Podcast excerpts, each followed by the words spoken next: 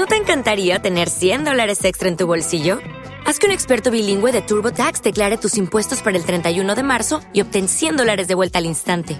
Porque no importa cuáles hayan sido tus logros del año pasado, TurboTax hace que cuenten. Obtén 100 dólares de vuelta y tus impuestos con 100% de precisión, solo con Intuit TurboTax.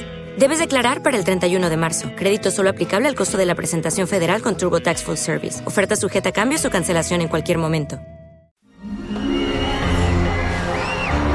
Arcadia Media.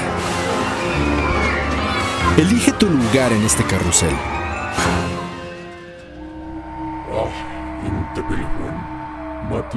Hay una historia que se cuenta detrás de la historia.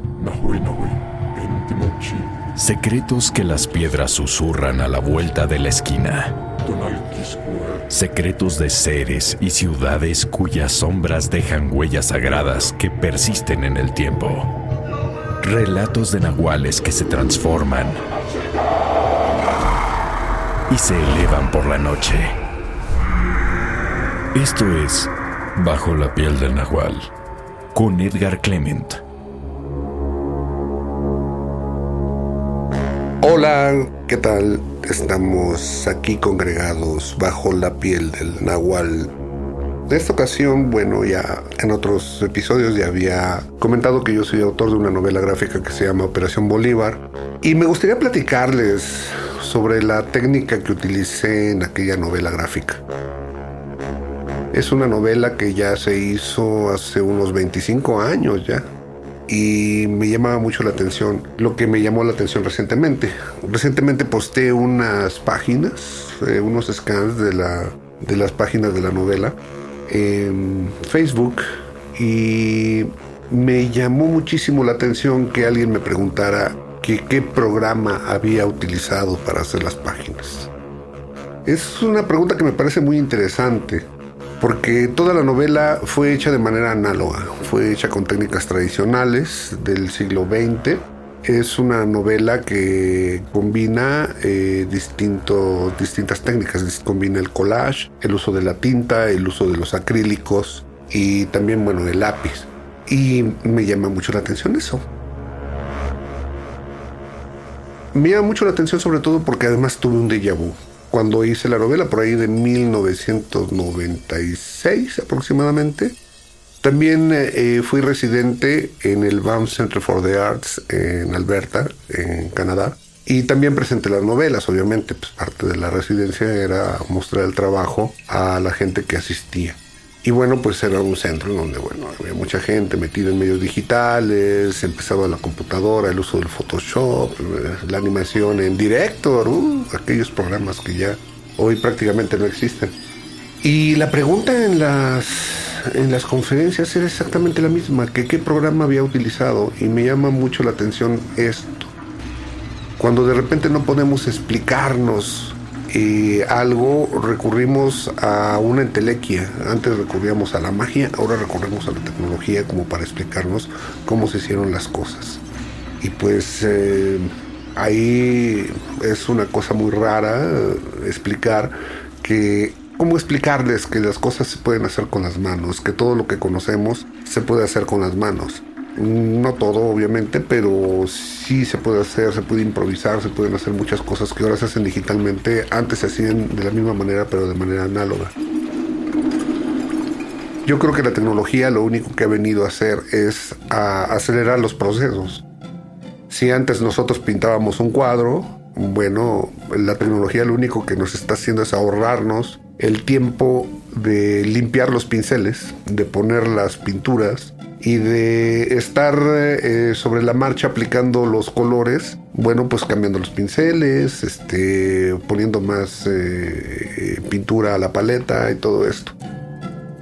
Entonces, eh, lo único que hace el proceso digital es reducir el tiempo en la producción de una obra o de una idea. Obviamente se pierde la parte, la parte análoga, la parte física, la parte de la plástica, ¿no? Por eso se llama plástica porque se refiere al uso de los materiales, ¿no? Y la relación con la plástica, pues es eso.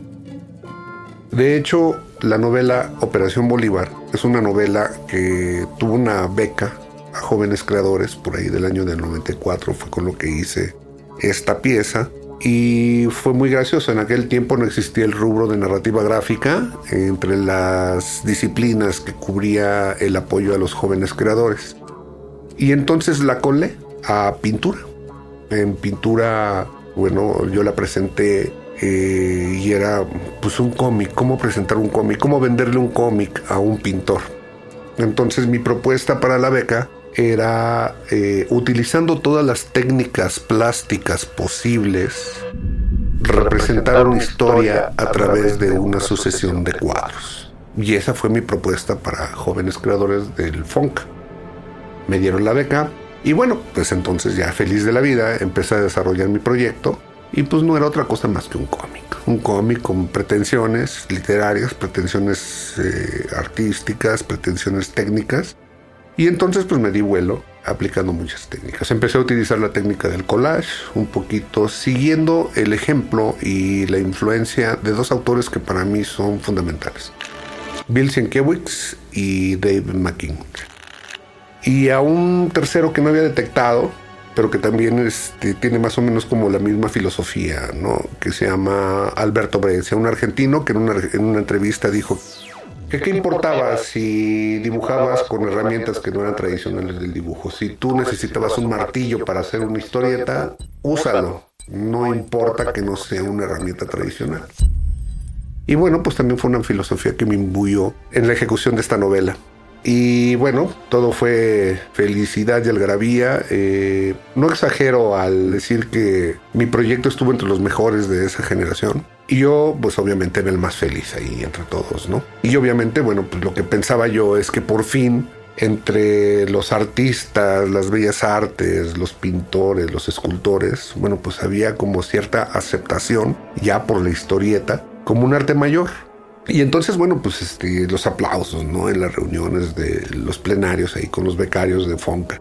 Era muy agradable sentirlo. De hecho, Sandro Cohen en ese tiempo era tutor de poesía pero también era editor en Editorial Planeta. Y entonces así, en la presentación de mi material de las páginas de Operación Bolívar en el pleno de los becarios de Fonca, atravesó la sala y llegó y me dice, oye, me interesa tu libro, me gustaría publicarlo. Y así fue como Operación Bolívar, bueno, pues acabó ahí teniendo una semi-publicación en Editorial Planeta. Y bueno, pues yo, yo contento, yo feliz, entonces bueno, pues pensando esto. También me fue, tan cálida fue la aceptación del trabajo de, la novela Operación Bolívar entre el grupo de artistas, de tutores, de, funcionarios incluso del sistema de, becas del Fondo Nacional para la Cultura y las Artes, que pues me animé a pedir la siguiente beca, desde luego. Y en la siguiente beca, bueno, pues yo lo que propuse fue directamente una historieta. La volví a proponer para pintura y propuse directamente eso, voy a hacer una historieta. Esa vez dije, bueno, pues vamos a hacerla solo a tinta y vamos a hacerla de 300 páginas, el doble de páginas que tiene Operación Bolívar. Y bueno, no me dieron la beca. no me la dieron, obviamente, pues muy joven en aquella época, pues no acepté el resultado, me, me, me rinché. Y en una ocasión, en alguna fiesta, en alguna reunión, me encontré con los tutores de Fonca. Bueno, pues ya saben, ahí ya con el calor de los tragos y entrando en confianza, pues fui y les dije, oigan, ¿y por qué no eligieron mi proyecto? Si, si al contrario, según desde mi punto de vista, era más ambicioso todavía que Operación Bolívar. Me dijeron una cosa que me dejó helado. Dicen, bueno, sí, pero ¿por qué te fuiste a menos? ¿Por qué ahora propusiste una historieta? Bueno, ya lo que me quedó ahí fue, fue reír, ¿no? Nada más. Y, y bueno, pues entender que que en el fondo no se había entendido parte de las cosas que yo quería transmitir, ¿no? Y una de ellas era, bueno, pues hacer ver que la, historieta o el cómic, o como se le llama hoy la novela gráfica, puede tener alcances artísticos de dimensiones de las que quiera, ¿no? Depende más de los autores y de las ambiciones y de las pretensiones del autor que de otra cosa, pero se puede hacer. Operación Bolívar, eh, yo ahorita considero, y ahorita que estoy haciendo una especie como revisión de mi trabajo, estoy eh, tratando de rescatar todos los originales que tenga que existan aún, porque además muchos se perdieron. Obviamente tuve un pequeño como impromptu pues después de que terminé terminó la beca de Fonca. Planeta sufrió algunos cambios, Sandro Cohen ya, ya no estaba como editor ahí en Planeta. Cambió la directiva, me rescindieron el contrato, entonces nunca se publicó la segunda parte de la, de la novela. Eh, intenté pues buscar trabajo, buscar fortuna en Estados Unidos, ¿no? tratar de colocar la novela también en Estados Unidos. Y pues los gringos, pues muy, muy abiertos, muy contentos con el trabajo, pero no sabían dónde colocarlo, no sabían dónde ponerlo. Y otros de ellos, bueno, pues eh, me marcaron algunos errores, algunas fallas que sí tenía la novela, eh, sobre todo en la parte técnica que hacían muy difícil su traducción al inglés.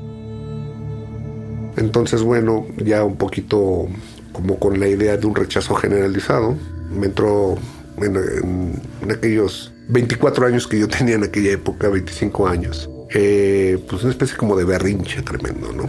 Y entonces me puse a deshacerme de todos los originales, casi casi no quería saber nada de la, de la novela. Craso error, desde luego, ¿no? Ahora que lo veo a la distancia. Me pongo a recopilar los, lo que puedo rescatar y entonces reviso ya la obra a la distancia también en el tiempo y veo que el intento fue, fue titánico, fue, fue, fue especial, fue particular. No era yo consciente de lo que estaba haciendo siquiera.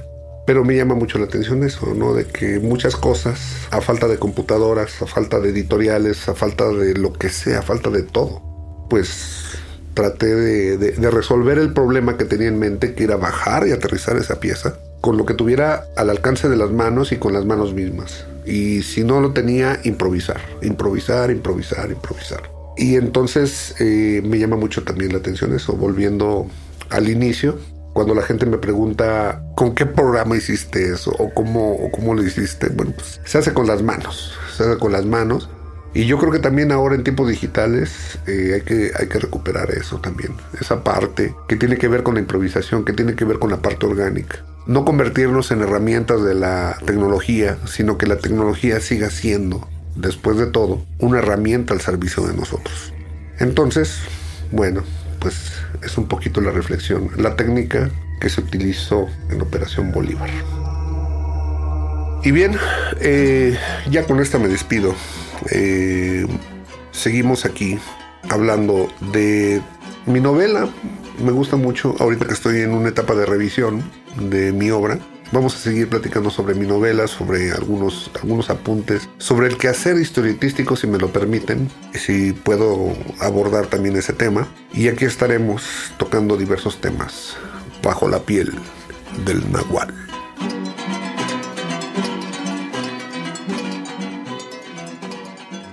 Entre mitos y realidades, esta historia ha sido contada. Ahora es tuya. Bajo la piel del nahual. Relatado por Edgar Clement. Esculpido por Edwin Irigoyen. Elevado por Luis Eduardo Castillo. Creado en Wetback Audio, México. Arcadia Media.